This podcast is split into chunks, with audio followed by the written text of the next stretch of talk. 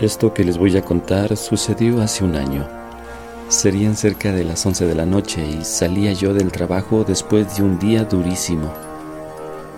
Tomé el metro en la estación Hidalgo y me dirigí hacia Tacuba. Ahí transbordé hacia Barranca del Muerto. A esa hora el metro va casi vacío. Cerca de Tacubaya me quedé dormido. El tren llegó sin duda a la terminal sin que yo despertara. No escuché la distorsionada voz de advertencia que sale del sistema de sonido, ni el insistente pitido del silbato electrónico que anuncia las paradas. Unos segundos después, cuando ya el vagón se dirigía hacia el inquietante túnel que continúa el trayecto, alcancé a ver el letrero y la insignia de la estación de destino, la cual quedaba atrás. Con preocupación y fastidio, pude ver que no iba solo. Unos asientos más adelante iba un tipo viejo y desastrado, en evidente estado de ebriedad, que seguía dormido y cabeceaba con cierto ritmo. Pensé que quizá este tren cambiaría de vía y regresaría por el mismo trayecto en unos momentos más, pero no fue así. El vagón seguía adelante, se desvió hacia la derecha y después de avanzar varias decenas de metros, hizo alto en un lugar totalmente oscuro. El motor se detuvo y lo mismo la ventilación. El silencio más absoluto cayó sobre nosotros. Fue entonces cuando las luces se apagaron. Ahí empecé a sentir algo de miedo. Había un poco de claridad proveniente de la parte posterior del túnel. Por fortuna traía mi linterna de bolsillo y además esta tenía pilas. Me paré y me dirigí a mi aún dormido compañero de tripulación. Me acerqué y lo sacudí por el hombro. Me preguntó que qué pasaba y rápidamente le expliqué nuestra situación. Respondió con una imprecación y posó su rostro contra la ventana a tratar de ver dónde nos hallábamos. Me di cuenta que este vagón se quedaría ahí toda la noche, por lo que me dispuse a tratar de forzar una de las puertas. Era inútil. Me convencí que solo saltando a través de una de las ventanas podía salir del carro. Fue entonces cuando oí un ruido en el techo. Algo cayó encima del vagón y recorría el techo. De pronto se escuchó un ruido en el otro extremo del carro. Dirigí el haz de mi linternita y pude ver una sombra que caía al suelo. Después de haber entrado por la ventana, vaya, al fin. Oiga, necesitamos que nos ayude a salir. No hubo respuesta. El borracho fue más directo. Avanzó hacia el intruso y lo tomó de la ropa. Sáquenos de aquí.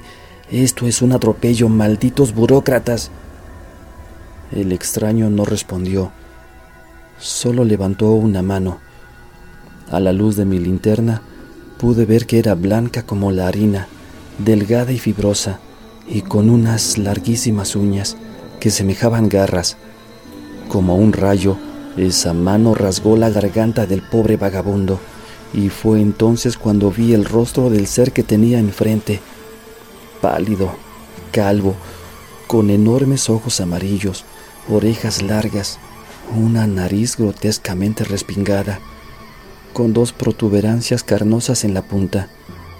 Vi cómo abría la boca llena de dispares y puntiagudos dientes, que pronto recibió el borbotón de sangre que salía del pobre pasajero. Fue en ese momento cuando recibieron mis narices la patada del nauseabundo olor que despedía esa criatura. El espectáculo y el olor me hicieron de inmediato vomitar. En medio de las arcas de la vasca, escuché otro ruido metálico detrás de mí. Alguien más entraba al vagón por la otra ventana. No esperé un segundo más y me lancé hacia el primer intruso que aún se cebaba en su víctima. Y derribándolos a ambos, sin duda intenté lo inesperado de mi reacción. Llegué a la ventana por donde había penetrado el primer monstruo.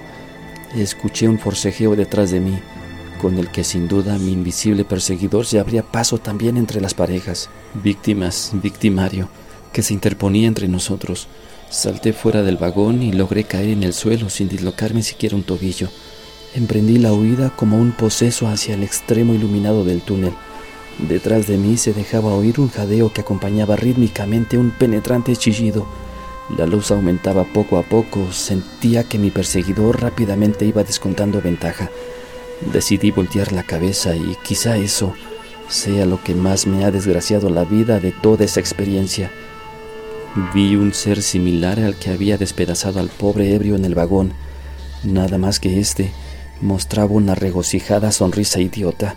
En la penumbra del túnel veía su tez amarillo limón y su larga lengua con que se relamía con anticipación. Por fortuna, de frente llegaba otro tren de vagones del metro. Salté a su paso y alcancé la parte central del túnel. Mi perseguidor no quiso hacer lo propio. Recorrí los últimos metros que me separaban ya de la iluminada estación. Al llegar a ella subí al andén justo a tiempo. Unos metros atrás, la criatura que se había desplazado por los techos del túnel, asida de sus largas garras, tanto de manos como de pies, cayó detrás de mí y alcanzó a lanzarme un zarpazo a la pantorrilla. Arturo nos mostró la cicatriz que aún dejaba ver las huellas de una prolongada infección que apenas había sido dominada, pero continuó con su relato.